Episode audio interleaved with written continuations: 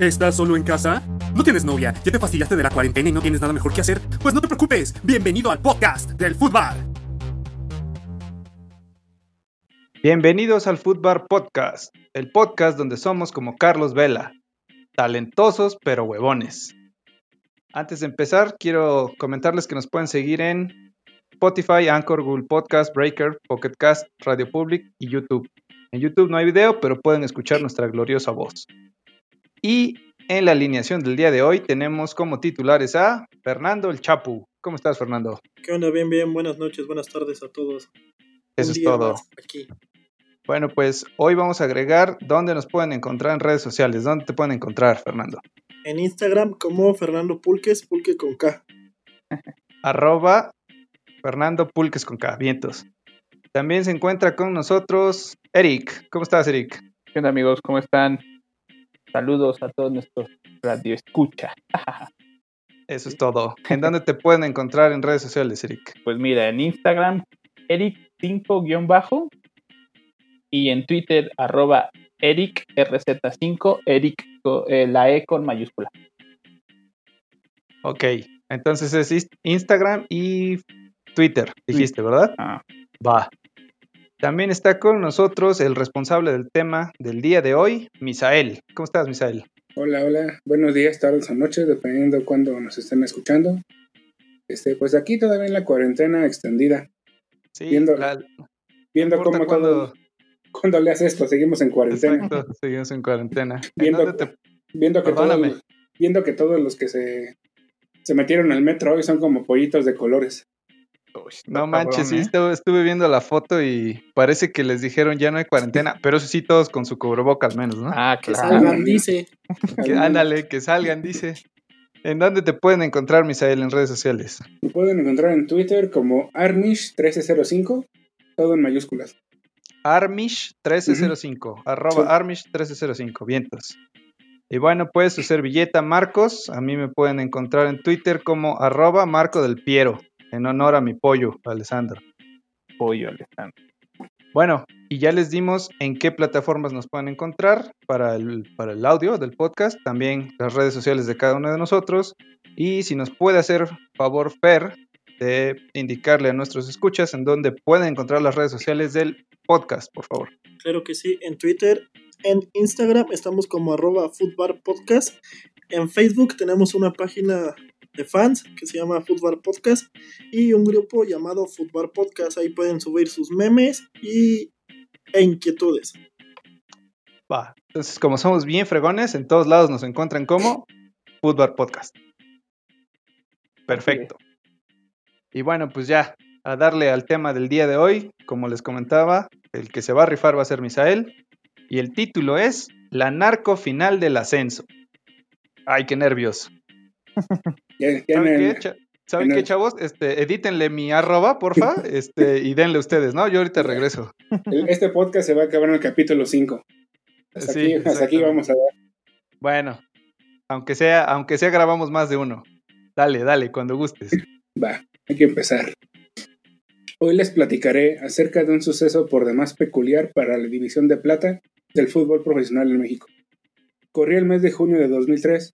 Los adolescentes protoemos sufrían al son de Bring Me to Life de Evanescence, The Reason de Hoobastank, Rosas de la Oreja de Van Gogh y Bandido de Ana Bárbara. En, la- en las carteleras había muchas joyitas del séptimo arte para todos los gustos.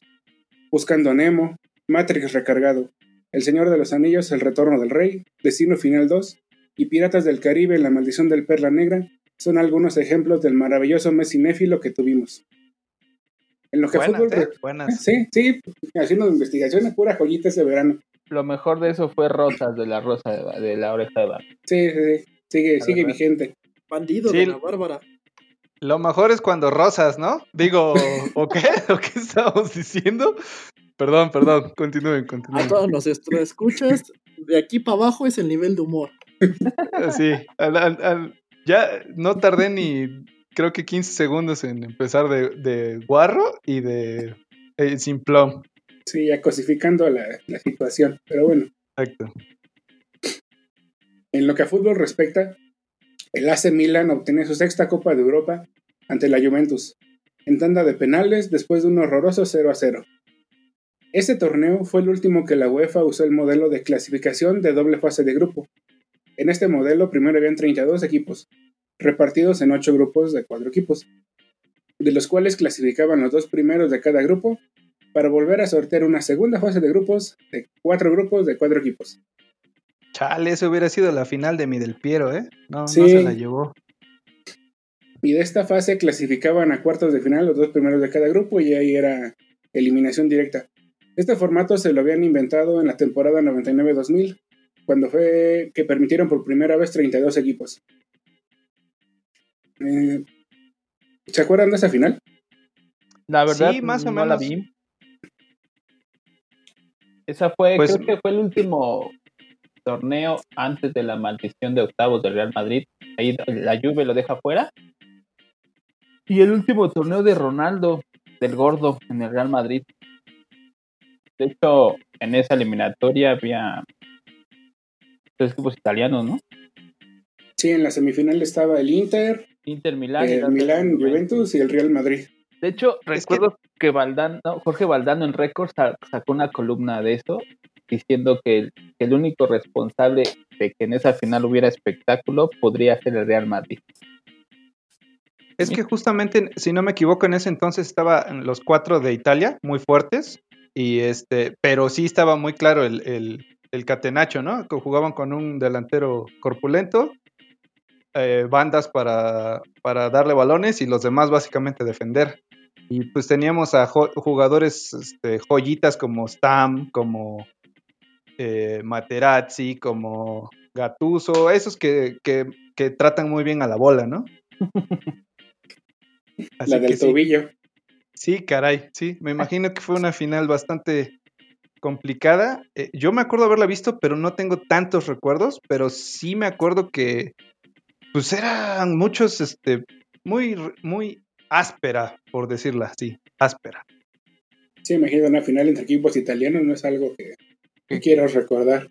Y mira, por ver. ejemplo, como Chapudato, eh, Van Nistelrooy eh, gana el máximo goleador en esa, en esa copa eh, con 12 goles. Estaba jugando en el Manchester United y fue eliminado en cuartos de final por el Real Madrid. O sea, cuando. Avanzó de más rondas para llegar a ser campeón de goleo.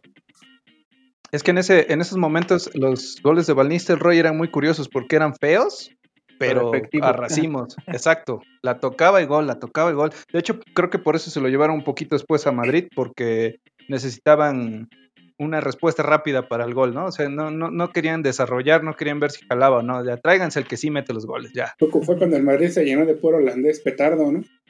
Pues que petardos en el Madrid, porque cuando salieron de ahí, eh, Sí, ahí está Robben, Robben, Van der Van der Vaart. este, Huntelaar. El que sigue fue Drenta, ese sí no, no funcionó en Bueno, ningún lado. Ah, no, Creo que ese se volvió rapero. Bueno, Snyder también creo estuvo com- compitiendo para Balón de Oro. O sea, tuvieron media selección de, de, Holanda y toda, todo lo que era la ofensiva, ¿no? Y no la armaron. ¿Quién sabe qué pasó ahí? Y bueno, como tú decías, eh, en las semifinales, tres de cuatro equipos son italianos. Milan contra el Inter de Milán y del otro lado de la llave el Real contra la Juve. Que por cierto, la Juve, eh, la- desde ahí la agarró de papá del Madrid, ¿no? Porque los elimina ahí, en la que sigue y creo que en la que sigue.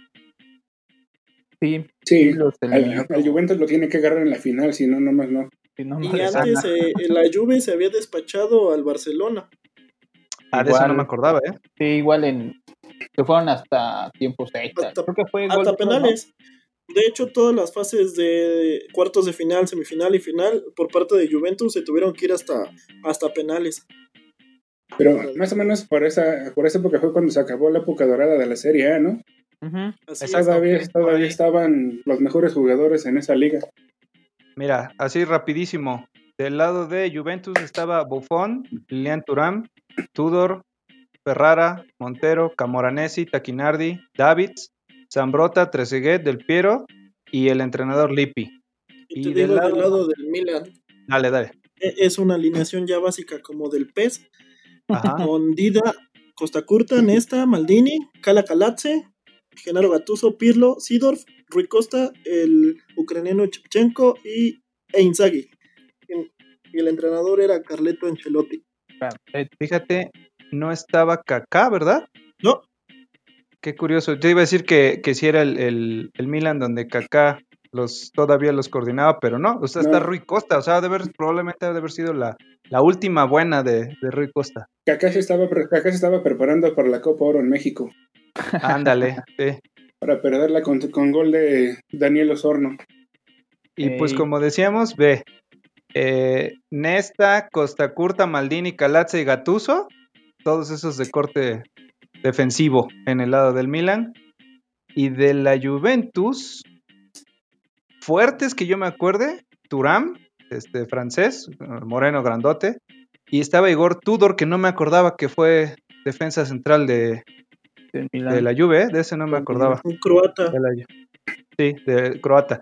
Y de ahí, pues, bueno, Davids, que también era perro para la marca, pero de ahí así como que tan, tan, tan defensivo, Zambrota. Pero Zambrota era defensivo, pero también se iba hasta, hasta línea de fondo, o sea, era pues un carrilero, digamos, como que más bien eran mediocampistas, ¿no? Los, los de la Juve en ese momento. Es que los dos traían el mismo planteamiento, traían un 4-4-2.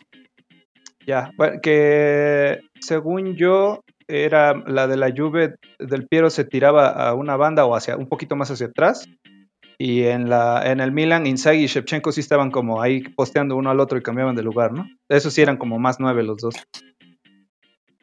Así es. Después, en lo que a Copa Libertadores respecta, que cabe aclarar que el final fue el mes siguiente, fue en julio de 2003. Boca Juniors, de la mano de Abondancieri, Marcelo Delgado, Tevez y Bianchi, se coronaba por quinta vez después de una aplastante 5-1 global ante el Santos de Brasil. El Bianchis. Sí, Bien. con todo era la época, una de las épocas doradas de Boca Juniors. Esa es la, la, la, la copa que, que dicen que Riquelme ganó solo. O, o es otra. Te la debo. No soy, no soy muy fan de la. Es que hay uno que. Soy un iletrado de la Libertadores. Ah, ok, Yo pensé que del Boca iba y te iba a decir haces bien, pero No, bueno, no, no politicemos. eh, no politicemos. eh, en esta edición todavía México jugaba pre-Libertadores contra equipos de Venezuela. En ese entonces los Pumas y Cruz Azul pasaron a la Libertadores derrotando a Estudiantes de Mérida y al Nacional de Táchira. Ellos se ganaron la participación, que de hecho no fue tan mala. Eh, Pumas este, quedó en segundo lugar de, de su grupo junto a Gremio y Cruz Azul compartió contra, con Corinthians. Ellos pasaron de grupo. De hecho, Santos de Brasil, quien pasa a la final, le gana Cruz Azul en cuartos de final. Y los Pumas pierden en octavos de final contra el Cobreloa, que después serían eliminados por el Boca Juniors. Por Boca Juniors. Pues en México. fue de- Bueno, sigue, sigue. No, ah, di lo que ibas a decir. No, era como que un, Un chapudato. un chapudatu, fue como que un one, what hit wonder del fútbol chileno en su tiempo, el Cobreloa. Ya después de se perdió. Pues ya sigue, sigue. Sí, ahí, ahí del, si no me recuerdo del Cobreloa fue donde los Pumas se trajeron a Verón Sí, creo que sí. para ser campeón en el 2004. Bueno, en México, Monterrey obtiene su segunda estrella al coronarse campeón del torneo Clausura 2003 ante Monarcas Morelia. Que en paz, des- que en paz descanse. Después de un global 3-1 de 3-1. Todavía no. Pero sí. sin duda, sin duda lo más memorable de ese torneo fue el fugaz paso en primera división del club Colibríes de Morelos, el cual solo vivió un torneo semestral. Debido a que en diciembre de 2002, este equipo había comprado la franquicia del Atlético Celaya en un intento por mantener el equipo en primera división, dando que no resultó, pero ese es tema para otro episodio. Horrible.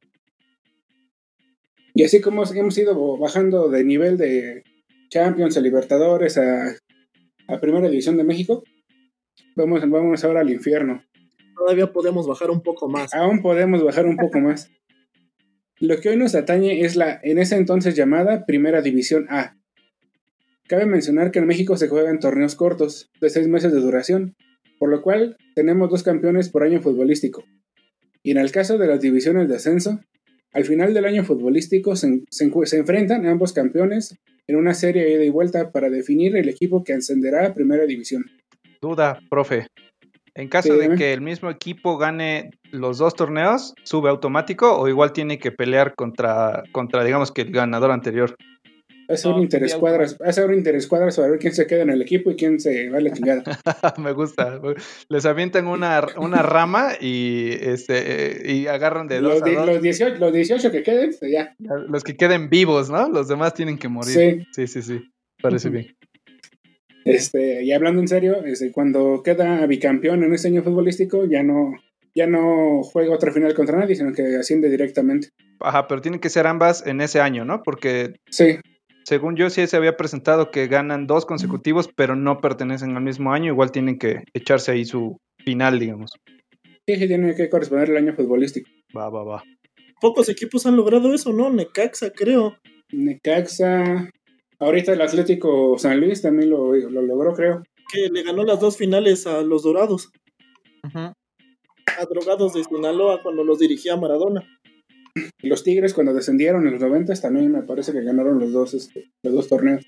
Con el Diablo Núñez, creo que como estandarte, ¿no? Durante la temporada 2002-2003, la primera división A contaba con figuras de la talla de Julio César Yegros, Ulises Mendíbil, Luis Gabriel Rey, Mauro Gerg y Ariel González. Y también con equipos memorables y folclóricos de la talla de Atlético, Atlético Mexiquense, Acapulco, Atlético Cihuatlán, Alacranes de Durango, Cobras de Ciudad Juárez. Cabe mencionar que ninguno de esos equipos existe actualmente. Alacranes ¿Y? después hizo un grupo de duranguense, ¿no? Eso te iba a Sí, decir, suena, suena más a banda. Tres años, tres años después empezaron a retorcerse. y también, con- también contaban con nuestros protagonistas de esta historia, Irapuato y León. Cabe mencionar que Irapuato y León son dos municipios de un estado llamado Guanajuato, en México. Yo pensé Por que, lo cual ambas- que cabe la pena resaltar que qué bien nos trataron en León, Guanajuato. Saludos al tío Orbi. Saludos. Ojalá no siga la parodia, es la, es la cuenta chida. sí, sí, es cierto, esa, esa es la que vale la pena. por lo cual ambas escuadras tenían un notable odio deportivo entre sí. Y debido a la cercanía de ambas ciudades, ese odio muchas veces transgredía el terreno de juego, motivado por un orgullo personal para demostrar qué municipio era más chingón. Este, yo creo que el Bajío es de la zona más sudamericana, por así decirlo, en cuanto a afición, Más brava. Creo más que sí, brava. Sí. Por un lado tenemos a los hijos de la mermelada y del otro lado a los cinturoneros de León. Cinturoneros, así se hacen llamar. No, la verdad no, nada más lo inventar. Los pieleros. Si no era el Los cual- pieleros de León. Los, tienen- los cuereros, ¿no? Esa era, esa era la unión de curtidores que también me lo mataron por el pueblo. Ah, ni siquiera le dieron chance de llegar a, a presentarse a entrenar. Luego, luego lo compraron, me acuerdo. Sí. Irapuato fue campeón del llamado Invierno 2002, en donde después de una serie de vuelta infumable ante la piedad, en la cual ambos partidos quedaron con un bonito 0-0, haciendo alusión a la final de Champions. Sí, se coronó casi del mismo. con Casi del nivel, mismo. Ajá, sí. Sí, los uniformes igual eran parecidos. Ya, claro. Se coronó en tanda de penales 5 a 4. Mientras que la Fiera, entre paréntesis el León, fue campeón del torneo verano 2003 luego de ganar la serie al Tapatío, que era un equipo filial de las Chivas de Guadalajara, con un global de 3-2, quedando la mesa puesta para tan memorable evento. La narcofinal por el ascenso entre los freseros del Irapuato y contra los panzas verdes de León. El León había sido comprado por el empresario México-argentino Carlos Ahumada, quien invirtió mucho dinero en los panzas verdes para regresarlos en su primer año al máximo circuito. El León acababa de descender en el 2002. Y este, perdón, para los que no nos escuchan fuera de México, el León era un, es un equipo histórico que en, eh, en el momento de descender con- contaba con cinco campeonatos. Llevaba creo que 10 años, ¿no? Sin, nunca, sin ser campeón, pero aún así era de los históricos. Pues es que al final de cuentas el León siempre le daba como que esa chispa de, bueno, no chispa, sino que ambientaba el torneo, ¿no?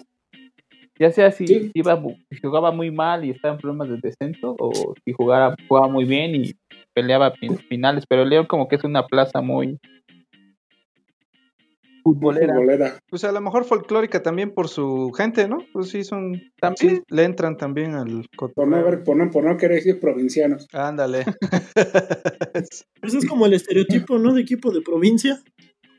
Sí, Sí, de hecho, para que vean que si era provinciano, antes de descender, me acuerdo que habían contratado un brujo, literalmente un brujo, para hacer este limpias en sus porterías. para que no les metieran gol en los partidos. Ok. Hace poco lo, lo acaba de emular el presidente, también hizo una limpia a la silla presidencial, entonces también es muy de provincia. Como de que, como que no nada más debería haber limpiado la silla, pero no politicemos. Regresemos al fútbol. Sí, regresamos con los mermelados. Sí. Carlos Omada, sabiendo que la ida en su cancha, que la ida sería en su cancha, y ante la cercanía con la ciudad de Irapuato, y que ya habían tenido un historial reciente de violencia entre las aficiones, pactó con su contraparte fresera para que la venta de boletos para la ida se realizara mostrando credencial de lector a aficionados para acreditar que vivían en León, y que no querían que hubiera porra visitante, ni en, ni, tan- ni- ni en León ni en Irapuato, para tratar de mitigar los madrazos afuera del estadio. Así como también en el partido de vuelta no habrá aficionados esmeraldas en Irapuato, acreditando su lugar de residencia con la IFE. La medida funcionó en la grada, pero no en la cancha, ya que aunque no tuvieron porra, la trinca fresera logró, ganó por, ganó por 2 a 1, y con ello todo se definiría en la vuelta a disputarse en el estadio Sergio León Chávez de la ciudad fresera, el 21 de junio, donde vendría uno de los capítulos más surrealistas en la historia del fútbol mexicano. Eso te iba a decir, hasta aquí pues suena como, ok, pues va bien, ¿no? No, no, o sea, se Sí, molestaron, pues les pidieron ahí el IFE, ok, pues todo Los, bien. los argentinos nos van a decir que qué mamada es eso, ¿no? Exacto. Cualquier fin de, cualquier fin de semana de fútbol. Fueron a jugar Ándale. canicas o qué, ¿por qué no hubo golpes, no? Pero a ver, a ver, ya, ya sonó que es, ahora sí viene lo bueno. Ya viene lo bueno. A ver, Bala, ya va a estar bueno. En los medios de comunicación comenzaron a correr rumores de que Ahumada estaba tratando de asegurar el regreso de León, a como diera lugar, O sea, estamos y tratar de... que probablemente no iba a ser tan derecho, eso es lo que estábamos tratando de No, sí, decir. iba a su- subía el León porque subía. Exacto. Y, y iba a tratar de comprar la franquicia de Irapuato para moverla a León en caso de que no pudiesen ganar por la vía deportiva. Ah, o sea, subía porque subía, va. Subía porque subía. Exacto. Ya, ya vieron que 17 años después también este, acabamos de tener este lo de Morelia, que es probable que se vaya a Mazatlán. Así que eso de comprar franquicias sigue tan vigente como cuando iba yo en la primaria. Muy bien. Es como parte del folclore del fútbol mexicano. ¿no? Sí, es parte. Eh, eh, de hecho, el martes 17 de junio, un día antes del partido de ida, un comando armado de ocho personas tomó las instalaciones del estadio Sergio León Chávez, aparentemente bajo las órdenes de Ahumada para forzar la venta del equipo, aunque él se lo desmintió. Entonces se decía que Ahumada había mandado un comando armado para tomar el estadio y que no se jugara la, la final de vuelta. Y en este caso, o sea, si no se podía jugar, se conservaba el marcador anterior, digamos, y con eso ya pasaban. No, yo, yo supongo que este, iban a mover la sede a otro lado. Lo que no quería era tener la porra del Irapuato este, ya, ok, ok. diciéndole cositas feas a sus Ay, jugadores. ya, ah, porque me los iba a hacer menos y se iban a Los iba a desmotivar, iban a Oh. tener que sacar una cartita como Marquito Fabián y ya Sí, sí, sí. No, pero así no se Hombre, vale. ya- Oye, ya te aventaste cómo quedó la ida, ¿no? Sí, la ida quedó 2-1 a favor de Irapuato. Eh, como dato, el maestro Reynoso es quien dirigía a León. Ey, marrullero de primera. ¿Cómo? ¿Estás diciendo que los del AME son así? ¿Es lo que estás diciendo? No, estoy diciendo que Reynoso es así, Ah, ok, ok, ok. El maestro. El maestro. El 19 de junio, un día después de que el Comando Armado tomara las instalaciones, los aficionados freseros, la mayoría, hijo- la mayoría miembros de la barra, los hijos de, de la mermelada, decidieron hacer justicia por su propia mano, encarando al Comando Armado. Tómala. Y tras una trifulca donde incluso una- tuvo que bajar un helicóptero para sacar a los, al Comando Armado del estadio, el estadio fue retomado por los aficionados del Irapuato al derribar las puertas a pesar de que se habían escuchado balazos en la confrontación. De esto hay video. Pueden buscarlo en YouTube para que vean que sí fue 100% real, no fake. Ah, bueno, eh, lo agregamos también a redes sociales para que para que puedan escuchar y Sí. rápido este, darle clic al, al, al videito en YouTube por ahí. Después del comando armado, tuvo que ir en el helicóptero con la cola entre las patas y con ello se pudo iniciar la venta de boletos para el partido. Pa- Perdón, voy a hacer aquí una pregunta que no me tienen que responder, pero ¿el helicóptero era privado? Porque en una de esas sí no, ¿eh? Y era ahí como que tenía siglas como de, no sé, del gobierno actual en ese momento, o de la policía o algo así. Pues, pues no era como que Vicente Fox le fuera a León, ¿verdad? No, no, No, sé. Nada que ver. No, no sé. Ok, bueno, ahí la dejamos. Después, aunque, aunque se había indicado que se cancelaría por faltas de, por falta de garantías de seguridad, porque sí, imagínate, tres días antes un comando armado toma tu estadio, no es como que el lugar más feliz del mundo, ¿verdad? Pues habría que ver también qué quiere decir falta de garantías de seguridad, porque los hijos de la mermelada fueron a poner orden, ¿no? Así como de, Se referían al comando. sí, o sea, el, el o sea, comando falta de garantías quejó. para el comando Exacto, armado. El comando se quejó de, uh, no, pues nos sacaron, tuvimos que ir en helicóptero. vale, gorro. La policía no hizo nada, me nos estaban golpeando. exacto, exacto. La, Federac- la Federación Mexicana de Fútbol determinó que el partido se jugaría, tal como estaba planeado, ya que la policía, la policía municipal tomó el recinto y la directiva de Irapuata afirmó que, en efecto, Ahumada hizo una oferta por el equipo, pero que la habían rechazado. Y muy probablemente no es porque sean muy valientes y se jugaba porque se jugaba, sino porque había mucho dinero de por medio y ya me lo había yo gastado antes de cobrarlo, ¿no? Entonces Sí, se tenía que jugar. sí, sí. Después, el 21 de junio, se jugaría la vuelta, pero todavía el conjunto Esmeralda le quedaba una carta por jugar. Y esa era buscar, una vez más, la cancelación del partido. Sabiendo que el ambiente iba a estar muy hostil y viendo de lo que eran capaces los hijos de la mermelada, los jugadores de León, su técnico Carlos Reynoso y Carlos Ahumada decidieron pasearse por la cancha del Sergio León Chávez antes del partido, provocando a la afición fresera con tal de armar un escándalo y así cancelar el partido por falta de garantías de seguridad. Sin embargo, los aficionados se comportaron como personas del primer mundo que son y en medida de lo posible y no pasó de los insultos y los abucheos.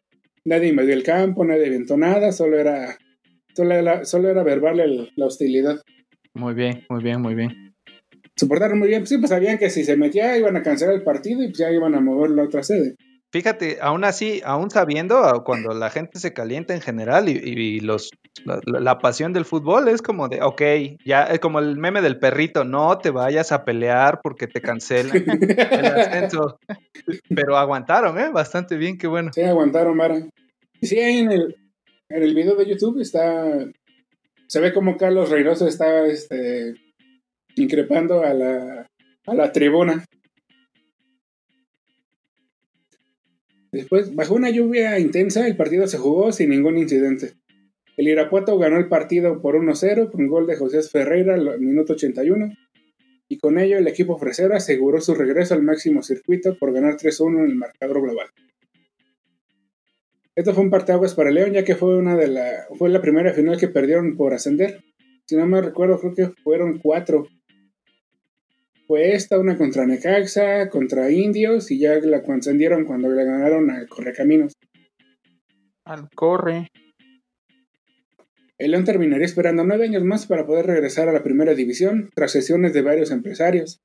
Ahumada dejaría el club en 2005, pasando por manos de Grupo Pegaso, y finalmente el Grupo Pachuca fue el que rescató al conjunto Esmeralda, logrando el ascenso y un bicampeonato en primera división. A los dos años que, a los dos años que Subió. ascendieron, me parece. Miren, tengo un chapudato. Dijiste que Ahumada deja el equipo en 2005. Muy probablemente lo hicieron que lo dejara porque en el 2004 eh, resultó en un video escándalo en donde se podía ver que este señor andaba ahí con sobornos a servidores públicos, así que pues, parece ser que siempre ha sido una fichita, ¿eh? Sí, Este, ahorita voy a detallar más a fondo Ah, ese, ese punto. perfecto, perfecto, No, yo, dale, tengo, yo, yo tengo un dato, pero no sé si lo tengas en tu. en tu cuenta, panda. Yo también tengo algo. Yo ver, tengo un dígame. buen dato. Dale, Eric. Sí, Carlos Ahumada, según las malas lenguas y, y, y según, bueno, esto es confirmado, se andaba comiendo a la que era regente de la Ciudad de México en ese entonces, que es Rosario Robles. Ah, caray. Entonces, Entonces es cuando Power Rangers, es lo que quieres decir. Lo que tú mencionas de los escándalos y todo eso, Sí. es por lo mismo. Y, Tenía, este, tenía guardaespaldas. tenía sus, sus, sus guardaespaldas. De hecho, hay un libro que se llama, a ver, espérame, deja, recuerdo el nombre. Se llama Las amantes del poder de, de San Juana Martínez. Y ahí le dedica un capítulo a esa historia de amor entre Chayito Robles y Carlos Ahumada. Que al final de cuentas, Carlos Ahumada se lleva el baile a, Rosario Robles y él sale bien librado y hasta con demandas ganadas a favor en contra del gobierno de la Ciudad de México. Ah, mira, esa no me la sabía. En esas épocas no vivía yo por acá, por el DF todavía. Yo tengo otro dato del día que los hijos de la mermelada recuperaron el estadio. No, no sé si lo tengas. A ver. Entonces, mira, todo lo de la toma del estadio por parte de Ahumada eran puros rumores. En ese entonces no había redes sociales, WhatsApp, entonces la gente pues hacía lo que la gente de pueblo, pasar el chisme de boca en boca y recuperar el estadio a como fuera lugar. Todavía lo hacen para que no se pongan las vacunas y la rodilla, no sé qué tantas pendejadas. Pero ahora 5G, con videos. Y hay una canción de un grupo de ska llamado Manita de Puerco con K, como buen grupo de ska, que se llama Blue Demon Panzón. Debido a que una de los hijos de la mermelada estaba disfrazado con la máscara de Blue Demon, con un arma de fuego y un cuchillo para recuperar el estadio. Cuando Carlos Ahumado se va en su helicóptero, dicen que estaba estacionado en medio del campo el, este, el, el helicóptero. Y este Blue Demon Panzón empezó a dispararle, pero pues no le dio nada. Qué bonito folclore. qué bonita Pero sí, de hecho tiene una mezcla de la Arena Arena estaba de bote en bote de este grupo de ska. Y fue, un- fue, o sea, fue en honor a ese suceso, entonces. fue en honor a este suceso. Dice, la historia empieza cuando los guar- guarros un día secuestraron el estadio, no se imaginaban que afuera estaba San Blue Demon el, pan, el panzón, toda la banda mentaba madres, pedía cuentas a los de azul y paciente aguantaba la, la mermelada, ídolos de la afición. Así dice la letra. También bastante argentino el Sky relacionado con el, con el fucho, ¿no? Hay un pedacito que dice, pícale los huevos, jálale los pelos, bájale los chones, mételo al slam, Eso. síganme los buenos, chingó al que se raje. Y ahí pondremos la letra de la canción. Me parece bien. Mientras que el Irapuato solo duraría un año en primera división, cuando la Federación Mexicana de Fútbol determinó bajar el número de equipos en el máximo circuito de 20 a 18, comprando la franquicia de- y, de, y desde entonces no ha vuelto a primera. Básicamente les dieron varo, liquidaron la franquicia y la desaparecieron. Hice todo por Nara. Exacto. Hizo todo ese, Nada.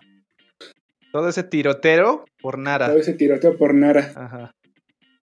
Pero esto traía un subtexto, un sub- subtexto muy cabrón, perdón. El, el Irapuato fue sacrificado ya que su, su dueño era un prestanombres de un arco. Ah, mira, también tenía colita que le pisaran. Sí, hecho, en una nota de Milenio llamada Vamos León Vamos, tocan el tema del supuesto arreglo del partido, además de la venta de la franquicia ofrecera a Carlos Ahumada. El arreglo resultó ser pu- el arre- el arreglo resultó ser pura ilusión. Sí era real, pero el dueño del Irapuato, Clever Mayer, se rajó a la mera hora. Ya habían hecho la negociación para vender el equipo, pero el joyero Clever se rajó y todo se vino abajo. Tiempo después se supo que el verdadero dueño del Irapuato era el narcotraficante Tirso Martínez, alias el futbolista, quien fue detenido en el 2 de febrero de 2014 en León. Tirso tenía trato con narcos colombianos y había sido compadre del difunto Amado Carrillo Fuentes, el señor de los cielos.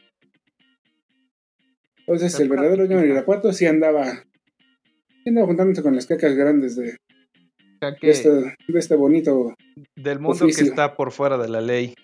que en cada cargamento de fresas este también traficaba, ¿no? Eran fresas Sí. espaciales, es lo que queremos Ándale. decir. Ajá. Fresas glaciadas. Ándale. Hicieron su mezcla, hicieron su mezcla como los Simpson, De Ándale. tabaco y fresa. Este era de No, coca con y. con marihuana y fresa. Ah, ya. Hacía la fresita, a la fresita le salía la hojita de, mar- de marihuana arriba. Sí, la- la- las hierbitas de la fresa, la- las hojitas tenían como cerradas, ¿no? Así como con piquitos, demasiado Ah, sí. piquitos. Bueno, hecho, ¿y qué fu- Tam- también en el estadio Sergio León Chávez como último recurso, así de último, los de León, del equipo de León, este, argumentaban que el Irapuato debía 5.5 millones de pesos de pe- pedrial, predial, perdón. El Pedreal es como el predial, pero el de provincia, yo creo, ¿no? Sí, Ándale, Sí. sí. el que no lo pagan. Exacto. Sí, esa Bueno. era su deuda. Y ustedes se preguntarán, ¿qué fue de Carlos Ahumada? ¿Qué fue de Carlos Ahumada? Bueno, Ahumada compró al Santos Laguna poco después de perder la final. Así ya tiene un equipo de primera división. Sin, em- sin embargo, su gestión con el equipo lagunero fue pésima, ya que dejó con problemas económicos muy fuertes y además los llevó a hundirse a pelear el descenso. Entonces ese, ese Santos jugaba horrible. Siempre ha jugado. Creo que cuando, cuando estaba, creo que Rodallega ¿En Santos? en Santos, no, estaba en Necaxa, perdón, Ah, que también jugaba horrible. Es que cada que digo que alguien juega horrible me acuerdo del Necaxa. No importa cuándo, le- cuándo escuches esto. Ok. Se nos van a echar encima los tres aficionados que tienen Necaxa. Saludos Somos a mi más, en este pollo. po- somos más en este podcast que los aficionados del Necaxa. Saludo a mi pollo Edson. El Y único aparte, del rayo que conozco. Conocemos a uno, entonces, este, nada más serían dos los que nos querían hacer bronca. Y el otro es su abuelo y el otro es su hija, ¿no? O sea, Sí, ya, ya. con eso. Después, Ahumada fue detenido en Cuba por petición del Interpol, ya que lo habían acusado de lavado de dinero y fue extra- extraditado a México, donde ya habían salido a la luz pública grabaciones en las que se le captó sobornando a René Bejarano.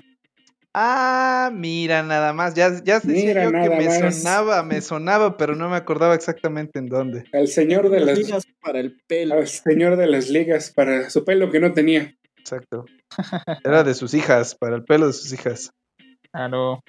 René Bejarano era colaborador del entonces jefe de gobierno del Distrito Federal y hoy honorable presidente de la República, Andrés Manuel López Obrador. Ok. Dos veces presidente. Dos veces. Eh, Yo no es que no es que quiera hacer algún movimiento en particular en este momento, solamente es porque luego se corta un poco el, el audio, entonces lo voy a repetir. Bejarano era parte de, del equipo de el que hoy es presidente de la República, ¿verdad? Es lo que acabas de decir. O sea, ese Sí, acto de y, y hoy en día, y hoy en día Bejarano sigue libre y, me, y siguen siendo parte de- del grupo del jefe de, de presidente de la República. Y no nada más sigue libre, sino que esa raya al tigre mayor no se la contamos, ¿no? Porque ya se Ah, acabó. No, porque actuó, actuó de manera, Sí. ya se arrepintió, De- ya lo, exacto. lo- Es que ya lo bautizaron en algún en el río Suchiate allá en el sur, ya. Claro, aquí lo que pasó fue que habló con él y le dijo, este, ¿de verdad te arrepientes? Y le dijo, sí, señor. Dijo, ok, es suficiente castigo, vamos a darle para. Y ella dijo, bienaventurados los priistas que se arrepientan porque Dios estará allá en el reino de Morena. Claro. Ahí está nuestro amigo Manuel Bartlett, ¿no? Sí, O el mismo AMLO, pero ya dejemos de politizar porque nos estamos metiendo en muchos problemas. Eso lo pueden escuchar en Patreon en Fútbol Política. Ándale. Ah, eh, De hecho, el, el capítulo va a ser. Y en eso, este, un comando tuvo que escapar en helicóptero. Este, gracias por escucharnos, ¿no? De- después de la edición. Ah, Pero no fue el único colaborador que estuvo involucrado, ya que otros, mie- otros miembros de aquel gobierno, como Gustavo Ponce y Carlos Imas, este, y también estaban involucrados en, la, en el soborno. Ya vemos lo contado sus letras, había un soborno. Él Además- es Bart. Ando buscando a Don Soborno. ¿Alguien- ¿Ha visto algún don billetín por A aquí? ver, mi Don Billetín, exacto. Eh, Además habían declarado que esos videos fueron grabados por, Carlos Ahumada y que fue complicidad con Diego Fernández de Ceballos y Carlos Salinas. Uh, Ah, no, sí, bueno, sí, sí, nada más sí. falta que Ah, digas sí. Con, eh, con, con los legionarios de Cristo ya para tirarle toda la, toda la carne al asador, ¿no? El Yunque revivieron a Díaz Ordaz y a, este, y a Santana y también estaban involucrados. Y de hecho se rumora que, que un italiano, este, que generador del fascismo también es- había estado colaborando con ellos, creo. Sí, sí, también era este primo hermano de Fernández de Ceballos. Ándale, un tal Benito, quién sabe qué, pero sí Sí, tienes quién razón. sabe qué. Benito También. Fernández de Ceballos. Ok.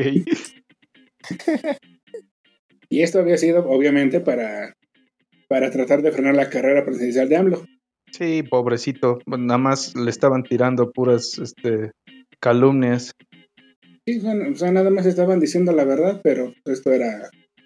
Pero, ah, Pero no era la verdad, verdad, solo era la verdad que sea, Pues, la, para ver- tirar. la verdad que corresponde a lo que vendría a pasar a ser ahora sí que otros datos. Y esos no se cuentan. ah, correcto. Va. Mm, De, esta, de, este, de este hecho de corrupción también este, involucró a dirigentes del fútbol mexicano. No te creo. Sí, ustedes creen. No, está, está cañón. A ver, síguele. Porque es muy difícil de creer.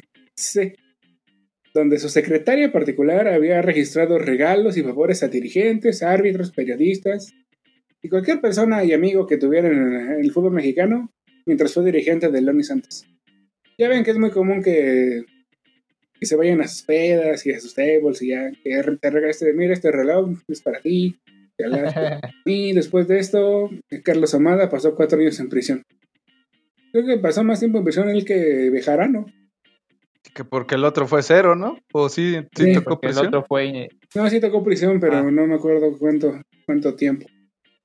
Ya después de que se fue de prisión, este, Ahumada se fue a Argentina y estuvo comprando varios equipos que también este, hizo descender varias veces y los metió en problemas económicos. O sea, el hombre es como que una malaria para el fútbol literal, ¿no? Ajá, es como. Como, Como un intestino grueso, ¿no? Todo lo que Exactamente. toca las Sí. Sí, eso, es justamente eso te iba a decir. Y esa fue la historia del narcofinal por el ascenso. Qué bonita. No- ¿Sabes qué hubiera sido chido? Que los irapuatenses nos, nos patrocinaran y nos dieran unas mermeladas para comerla mientras contábamos la historia. Unas fresas Sí. cósmicas. Unas fresas. Ándale, pero cósmicas. Y de, uh, es No, que pues, ¿qué les- qué les mexicano pareció? está- El fútbol Eh, mexicano está rodeado de muchas cosas. Muy. Pintoresca. Sí, Pues es que lo hace muy cómico ya todo lo que pasa en el fútbol mexicano. Sa- ¿Sabes como que si me dices que esto pasa en, en la serie Club de Cuervos, diría, ah, está, está bien armado, está un poco exagerado por cómo se metió un helicóptero y los rescató, pero sí, sí, sí, está divertida, ¿no? ¿Cómo, uno- cómo unos pueblerinos van a sacar un comando armado de un estadio? Ándale. Vestidos de Blue Demon. De Blue Demon. Oye, con razón, o sea, no tenemos que, no, no tenemos que pagar por, por guionistas, escritores de, de nuevas este, series, porque nada más hay que echarle un ojo a, a la política y o u, al fútbol y se pueden hacer un, unas series Ándale, bien vas a- chidas. Vas a la hemeroteca de, no sé, del Universal, de Excelsior, y ahí encuentras tu, tu argumento para hacer tu, tu guion y eh, que te vas a basar para hacer una historia mágica. Hay Como que, dirían la carabina de Ambrosio. ándale, cómico mágico Cómico musical. mágico musical. Hay que hacer el guion y se lo vendemos a Netflix. Yo creo que sí nos lo compran. Sin problema, suben cualquier cosa. Sí, ya pusieron lo de Maradona en dorado, o sea, que no nos compren esto. A, a lo mejor le tenemos que poner un poco de. Un, un- un- crear un personaje más este icónico, como que tenga un parche en el ojo, o le falte una pierna, no sé. Sí, imagínate a- al Potro Romani haciendo a Ándale. Carlos Amada y, y a esta, la casa de Isabel haciendo de, de Rosario Robles. Perfecto, ya con eso la armamos. Ya, con eso. Sí, sí. No, pues bueno. No me, no me extraña que este sea relativamente conocido, pero que haya muchos más de estos este, eventos relacionando el narco y, y el fútbol y la política. Es que es bien cíclico. Ahorita en Morelia ya también se va a cambiar de sede. A un estadio que seguramente es una... El dinero es este limpio y no pasa nada. Ah, claro. No es para está hecho, está sacado del de sudor dinero. de los agricultores, de, la- de los huertos de del maíz. tomate, del y tomate. tomate. El huerto de maíz de la costa de Mazatlán, ¿no? ¿O, o de dónde? Sí, Ya. exactamente. Es de todo lo que juntan del béisbol les alcanzó para comprar un equipo de fútbol. Claro. Muy bien. Pero les van a llamar jitomateros, nada más para darles una leve variación, ¿no? Pues es que eso de invertir en plazas realmente no muy futboleras. Ahí tienes a Cancún. Cancún. Imagínate que también querían llevarse un equipo a Acapulco, ¿no? Híjole, pero si hablamos, quedó- si hablamos de desorganización, de narco y de tiroteos, Acapulco eh, es creo que en el mundo de las primeras tres, ¿eh? Es en serio, de veras tienen diario ahí, este, se agarran a tiros. Hay una catástrofe. Sí, caray, no, o sea, Y luego, ¿cómo convences a los jugadores? Bueno, también son carne nada más, ¿verdad? Los Pero es que jugadores no es como que tengan opción te de dicen- decidir. Vas a vivir en playa, al final de cuentas también la playa te llama la atención, llama todo el ambiente que hay en Así convencieron a Solari Eso- para llegar al Atlante. Eso te iba a decir, pero Cancún es una playa reconocida en el mundo. No creo que Mazatlán o Acapulco. Mazatlán no es feo. No es feo, pero no está tan, o sea, todavía es como un pueblo grande. No tiene todo lo, lo- no ¿Puedes repetir, tu- puedes, puedes repetir tus redes para que te... así. Los comentarios aquí omi- emitidos mira. son responsabilidad de quien los... Mis redes son nos dice. Re- Les recuerdo mi nombre, Marcos, arroba, este, Fernando Pulques, así me pueden encontrar En en, Instagram. redes, en Instagram, exacto. Bueno, Bueno, con K.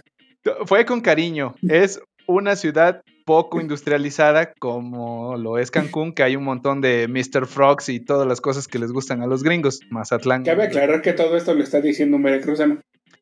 Bueno, Lo digo con... Lo, lo digo conociendo, exclamó el de Toluca. lo digo conociendo mi puerto de Veracruz, que está peor que los que acabo de mencionar. O sea, no, no, voy a tirar parejo.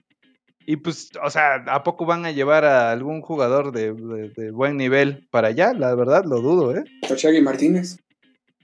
Ah, bueno, actuales, o sea, la- la- también vamos a traer el equivalente a Solari, ¿no? A alguno que ya esté, este, o de Pep que- Guardiola en Dorados hace tiempo, o jugadores por el que- estilo. Pizarro se fue a Miami. Pues ese todavía está chavo, como que todavía en unos 10 años a lo mejor ya lo podemos traer este para que juegue en Mazatlán. Muy bien, pues para esto, para esta clase de historias terroríficas y futboleras, ¿tendremos alguna otra más adelante? Seguramente sí. O las que vayan saliendo, ¿no? Ni siquiera tienen que ser tan históricas. Nosotros podemos así tomar la de cuando la piedad se murió a Veracruz y todo el relajo que fue Veracruz. Y que sigue siendo y que será, ¿no? Y que sigue siendo que será. Hablando de Veracruz, ¿verdad? Que es un Exacto. desmadre. Exacto, exacto. Bueno, Por cierto, eso sí, ¿cuántas mascotas chidas tienes, eh?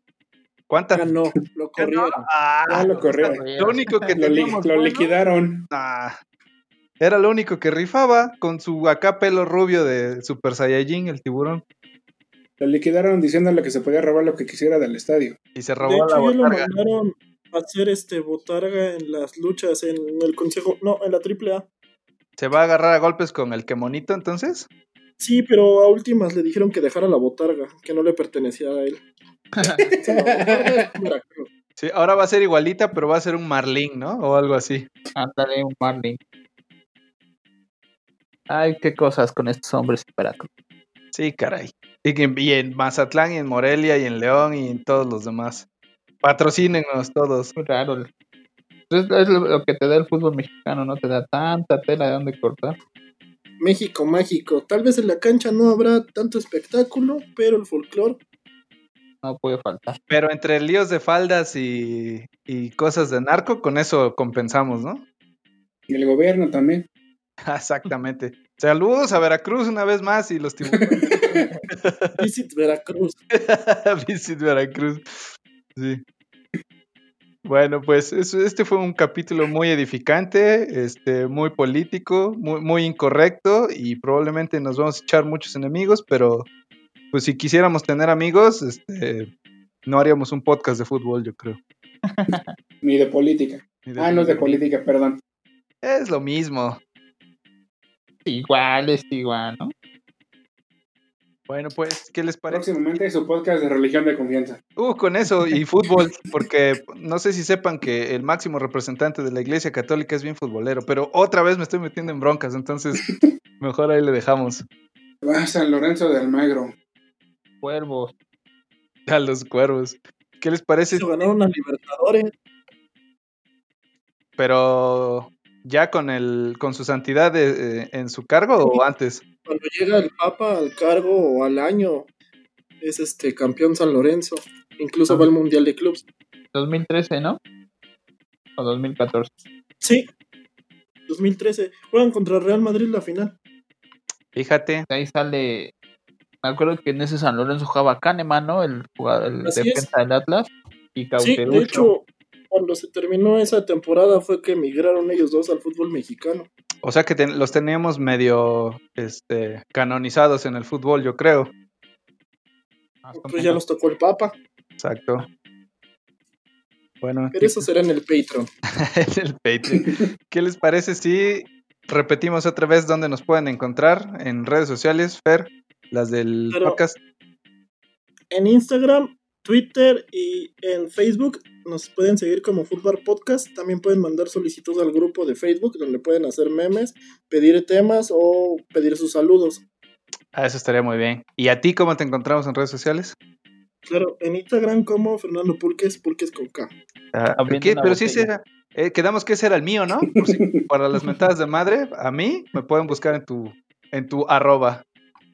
Sí, yo te paso el recado. Va, muchas gracias. Eric, ¿en dónde- ¿cómo te encontramos? A mí en Twitter me pueden encontrar como arroba ericrz5, la E con mayúscula. Y quieren ver mi Instagram, espérame, déjame ver porque lo cerré.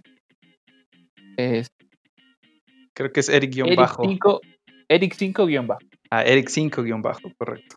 Y Misael. ¿cómo te encontramos? a Pueden, seguirme en Twitter como arroba armish1305. Correcto, Armish1305, todas con mayúsculas, claro que me acuerdo. Sí. Y a mí me pueden encontrar, híjole, bueno, pues ya lo dije al principio, ya que, ya, ya que le hago. A mí me pueden encontrar en Twitter como arroba Marco del Piero. Y sí tengo Instagram, pero hagan de cuenta que no me acuerdo exactamente cómo es, entonces búsquenme en Twitter, con eso la armamos. También pueden mandar a, este, lo que quieran a nuestro correo futbolpodcast.gmail.com Fernando tiene algo que pedirles. A ver, Yo, ¿Qué es lo que siempre pide? que nos patrocinen y que envíen nudes, por favor. Esto. pa- ¿con preferencia a la- al patrocinio o a las nudes? Ah, lo segundo. Ok, pero el patrocinio, patrocinio. el patrocinio era para Carta Blanca, creo, ¿no? Muy puntual el patrocinio que estábamos buscando. Quien guste, quien Ok. guste patrocinarnos. Tonaya es tu oportunidad. Te va a El león dorado. Mazapán es la abuelita o algo así. Alcohol de caña, el león dorado. El conde Cañón. El Golden Lion. Ok, muy bien. Pues muchas gracias chicos. Muy, mu- muy, este, me siento como que me llegó al, al fondo del alma este capítulo y creo que a partir de ahora voy a salir este, con lentes oscuros, este, aparte del cubrebocas para que se note menos posible mi cara y voy a asomarme a todos lados y tener mucha paranoia. Tienes que cuidar.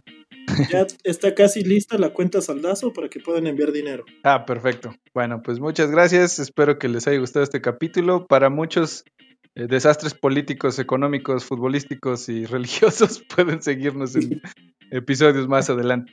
Muchas gracias a todos. Re- Recuerden que cada viernes nos pueden escuchar en Spotify como Fútbol Podcast. También en Anchor, en Breaker, Pocket, Po- Pocket Cast, Radio Public y en YouTube también.